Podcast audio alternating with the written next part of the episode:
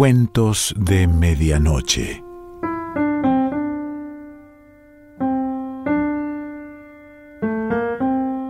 El cuento de hoy se titula Un hombre muerto a puntapiés y pertenece a Pablo Palacio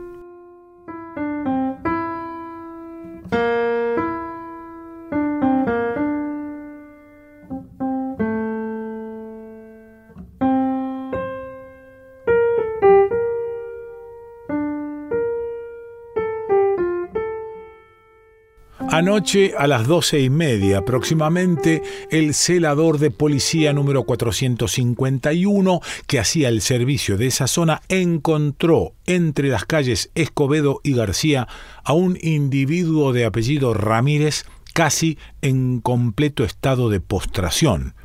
El desgraciado sangraba abundantemente por la nariz, e interrogado que fue por el señor celador, dijo haber sido víctima de una agresión de parte de unos individuos a quienes no conocía solo por haberles pedido un cigarrillo. El celador invitó al agredido a que le acompañara a la comisaría de turno con el objeto de que prestara las declaraciones necesarias para el esclarecimiento del hecho, a lo que Ramírez se negó rotundamente. Entonces, el primero, en cumplimiento de su deber, solicitó ayuda de uno de los choferes de la estación más cercana de autos y condujo al herido a la policía, donde, a pesar de las atenciones del médico doctor Ciro Benavides, falleció después de pocas horas. Esta mañana el señor comisario de la sexta ha practicado las diligencias convenientes, pero no ha logrado descubrirse nada acerca de los asesinos ni de la procedencia de Ramírez. Lo único que pudo saberse por un dato accidental es que el difunto era vicioso.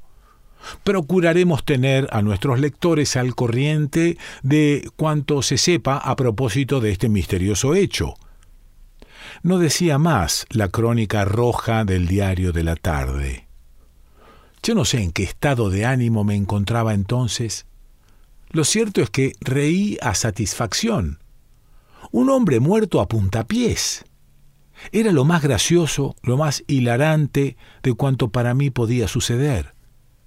Esperé hasta el otro día en que hojeé anhelosamente el diario, pero acerca de mi hombre no había una línea.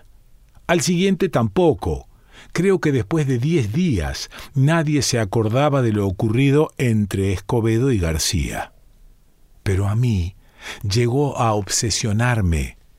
Me perseguía por todas partes la frase hilarante, un hombre muerto a puntapiés y todas las letras danzaban ante mis ojos tan alegremente que resolvía al fin reconstruir la escena callejera o penetrar, por lo menos, en el misterio de por qué se mataba a un ciudadano de manera tan ridícula. Caramba, yo hubiera querido hacer un estudio experimental, pero he visto en los libros que tales estudios tratan solo de investigar el cómo de las cosas. Y entre mi primera idea, que era esta de reconstrucción, y la que averigua las razones que movieron a unos individuos a atacar a otro a puntapiés, más original y beneficiosa para la especie humana me pareció la segunda.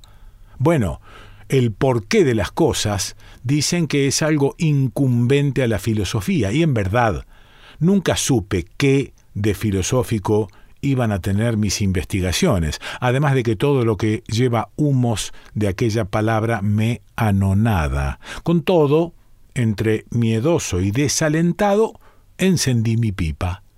Esto es esencial, muy esencial. La primera cuestión que surge ante los que se enlodan en estos trabajitos es la del método. Esto lo saben al dedillo los estudiantes de la universidad, los de los normales, los de los colegios y en general todos los que van para personas de provecho. Hay dos métodos, la deducción y la inducción. Véase Aristóteles y Bacon.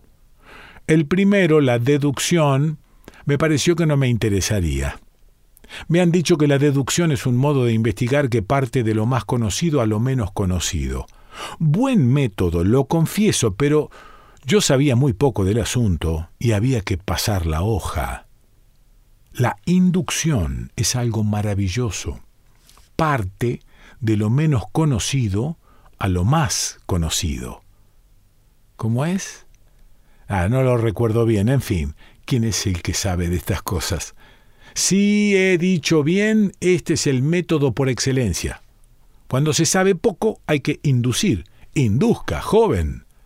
Ya resuelto, encendida la pipa y con la formidable arma de la inducción en la mano, me quedé irresoluto sin saber qué hacer. Bueno, ¿y cómo aplico este método maravilloso? me pregunté. Lo que tiene no haber estudiado a fondo la lógica, me iba a quedar ignorante en el famoso asunto de las calles Escobedo y García, solo por la maldita ociosidad de los primeros años. Desalentado tomé el diario de la tarde de fecha 13 de enero. No había apartado nunca de mi mesa el asiago diario y dando vigorosos chupetones a mi encendida y bien culotada pipa, volví a leer la crónica roja arriba copiada. Hube de fruncir el ceño como todo hombre de estudio. Una honda línea en el entrecejo es señal inequívoca de atención. Leyendo, leyendo, hubo un momento en que me quedé casi deslumbrado especialmente el penúltimo párrafo, aquello de esta mañana el señor comisario de la sexta, fue lo que más me maravilló. La frase última hizo brillar mis ojos.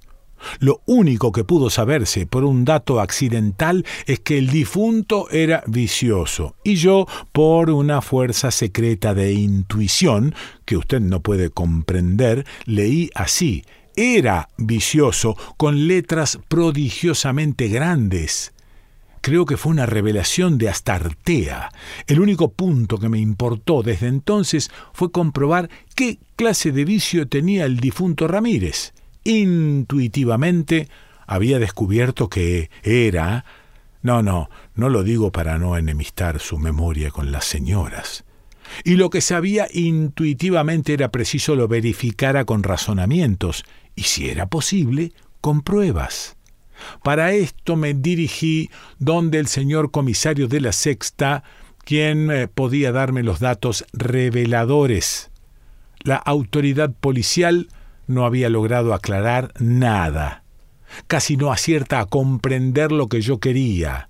Después de largas explicaciones me dijo, rascándose la frente, Ah, sí, el asunto ese de un tal Ramírez.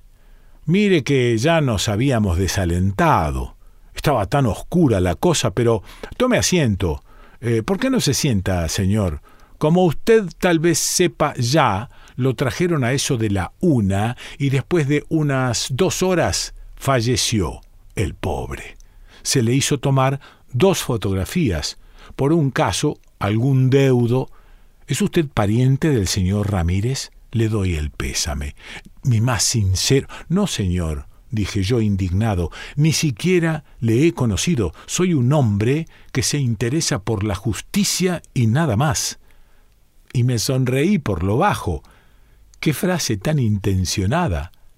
Ah, soy un hombre que se interesa por la justicia. ¿Cómo se atormentaría el señor comisario? Para no cohibirle más, me apresuré. Ha dicho usted que tenía dos fotografías. Si pudiera verlas. El digno funcionario tiró de un cajón de su escritorio, revolvió algunos papeles. Luego abrió otro, revolvió otros papeles. En un tercero, ya muy acalorado, encontró al fin y se portó muy culto. Usted se interesa por el asunto. Llévelas nomás, caballero. Eso sí, con cargo de devolución, me dijo moviendo de arriba abajo la cabeza al pronunciar las últimas palabras y enseñándome gozosamente sus dientes amarillos. Agradecí infinitamente guardándome las fotografías. Y dígame usted, señor comisario, ¿qué podría recordar eh, usted alguna seña particular del difunto, algún dato que pudiera revelar algo? Una seña particular, un dato. No, no, no. Pues era un hombre completamente vulgar. así más o menos de mi estatura. El comisario era un poco alto, grueso y de carnes flojas, pero una seña particular. No, la verdad, al menos que yo recuerde, como el señor comisario no sabía decirme más, salí agradeciéndole de nuevo. Me dirigí presuroso a mi casa. Me encerré en el estudio, encendí mi pipa y saqué las fotografías, que con aquel dato del periódico eran preciosos documentos.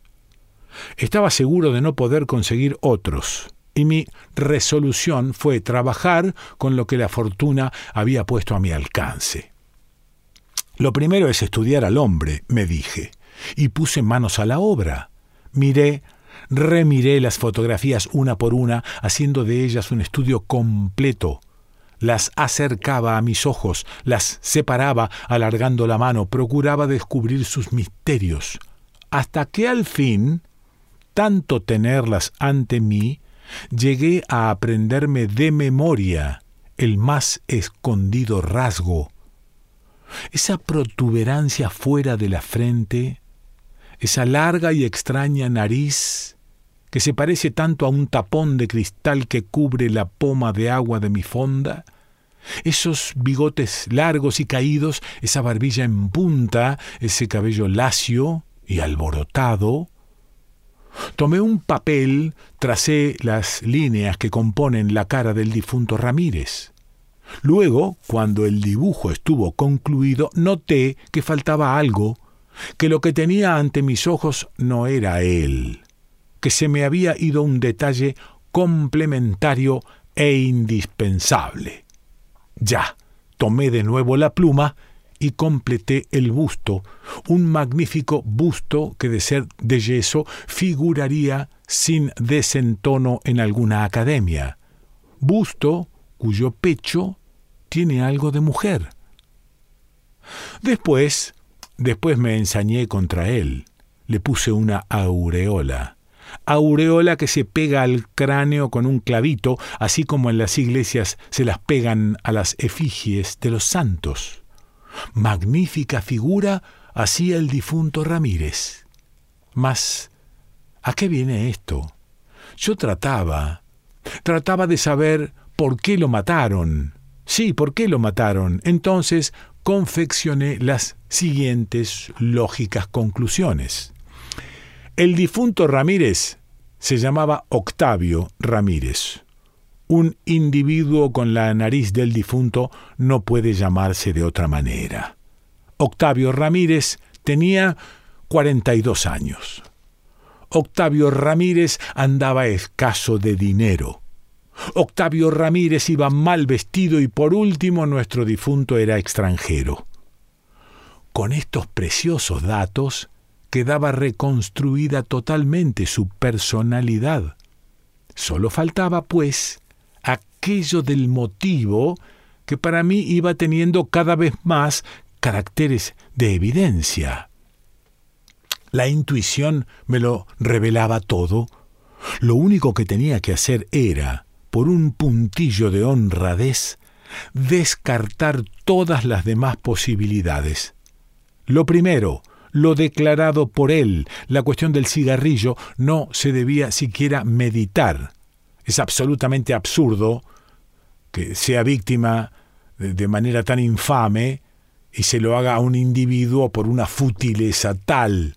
Había mentido, había disfrazado la verdad, más aún, asesinado la verdad, y lo había dicho porque lo otro no quería, no podía decirlo. ¿Estaría Beodo, el difunto Ramírez? No, esto no puede ser, porque lo habrían advertido enseguida en la policía, y el dato del periódico habría sido terminante como para no tener dudas, o, si no constó por descuido del repórter, el señor comisario me lo habría revelado sin vacilación alguna. ¿Qué otro vicio podía tener el infeliz victimado? Porque de ser vicioso, lo fue esto nadie podrá negármelo. La prueba, su empecinamiento en no querer declarar las razones de la agresión. Cualquier otra causal podía ser expuesta sin sonrojo. Por ejemplo, ¿qué de vergonzoso tendrían estas confesiones? Un individuo engañó a mi hija. Lo encontré esta noche en la calle. Me cegué de ira. Eh, lo traté de canalla. Me le lancé al cuello y él, ayudado por sus amigos, me ha puesto en este estado. O si no, mi mujer me traicionó con un hombre a quien traté de matar, pero él, más fuerte que yo, la emprendió a furiosos puntapiés contra mí. O también tuve unos líos con una comadre y su marido por vengarse me atacó cobardemente con sus amigos. Si algo de esto hubiera dicho, a nadie extrañaría el suceso. También era muy fácil declarar tuvimos una reyerta. Pero estoy perdiendo el tiempo, que estas hipótesis las tengo por insostenibles. En los dos primeros casos, hubieran dicho algo ya los deudos del desgraciado. En el tercero, su confesión habría sido inevitable, porque aquello resultaba demasiado honroso. En el cuarto también lo habríamos sabido ya, pues animado por la venganza habría delatado hasta los nombres de los agresores. Nada que a lo que a mí se me había metido por la honda línea del entrecejo era lo evidente. Ya no caben más razonamientos. En consecuencia, reuniendo todas las conclusiones hechas, he reconstruido, en resumen, la aventura trágica ocurrida entre Escobedo y García en estos términos. Octavio Ramírez, un individuo de nacionalidad desconocida, de 42 años de edad y apariencia mediocre, habitaba en un modesto hotel de Arrabal hasta el día 12 de enero de este año. Parece que el tal Ramírez vivía de sus rentas, muy escasas, por cierto, no permitiéndose gastos excesivos ni aun extraordinarios, especialmente con mujeres. Había tenido, desde pequeño, una desviación de sus instintos que lo depravaron en lo sucesivo hasta que, por un impulso fatal, hubo de terminar con el trágico fin que lamentamos. Para mayor claridad, se hace constar que este individuo había llegado solo unos días antes a la ciudad, teatro del suceso. La noche del 12 de enero, mientras comía en una oscura fonducha, sintió una ya conocida desazón que fue molestándole más y más.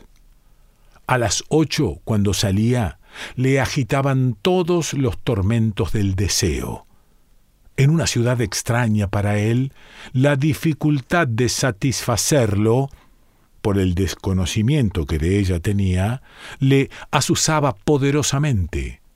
Anduvo casi desesperado durante dos horas por las calles céntricas, fijando anhelosamente sus ojos brillantes sobre las espaldas de los hombres que encontraba. Los seguía de cerca, procurando aprovechar cualquier oportunidad, aunque receloso de sufrir un desaire. Hacia las once sintió una inmensa tortura. Le temblaba el cuerpo y sentía en los ojos un vacío doloroso.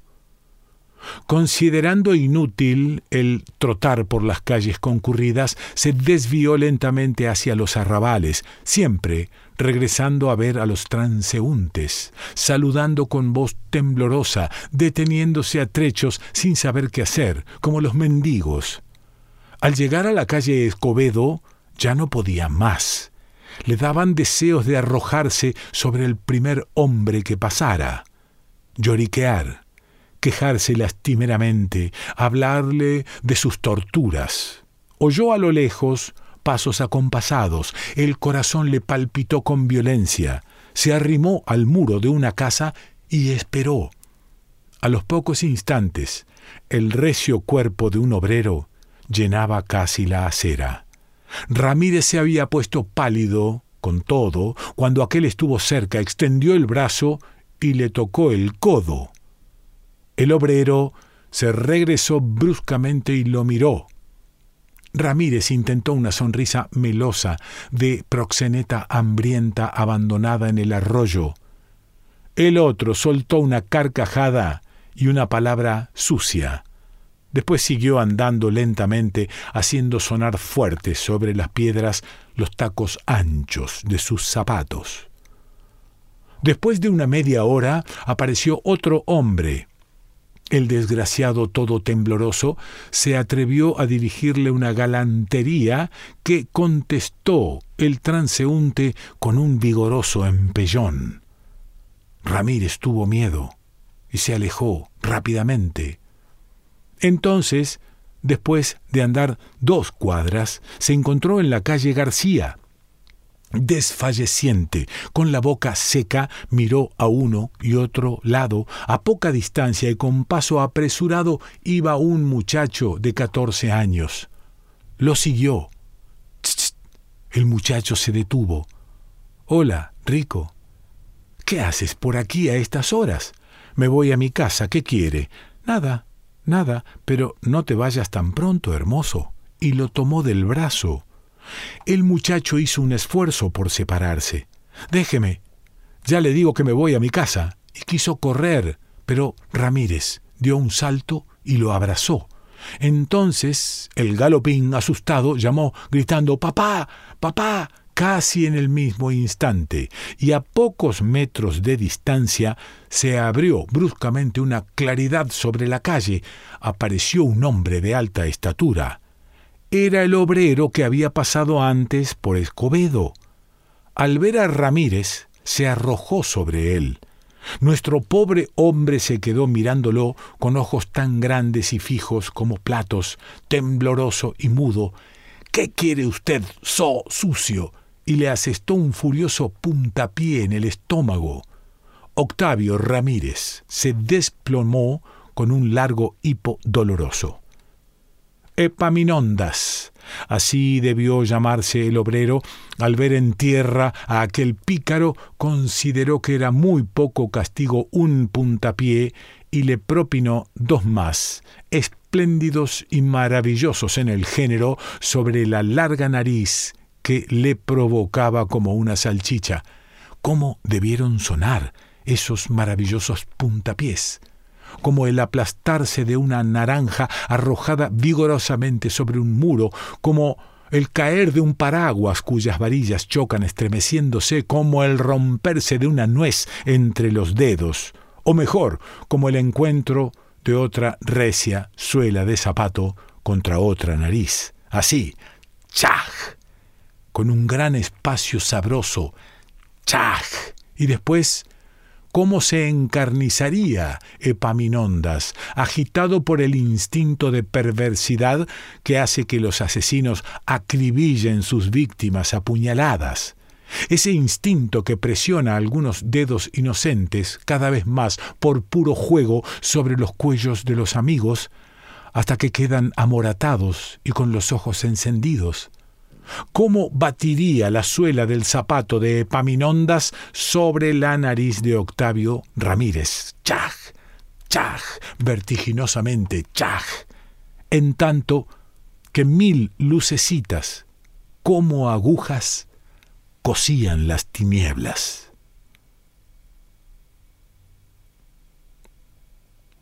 Pablo Palacio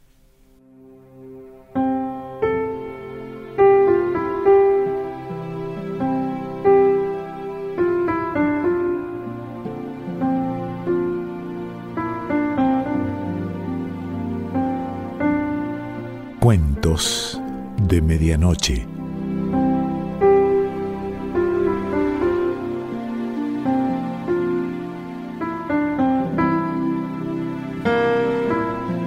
Selección Pancho Mondino.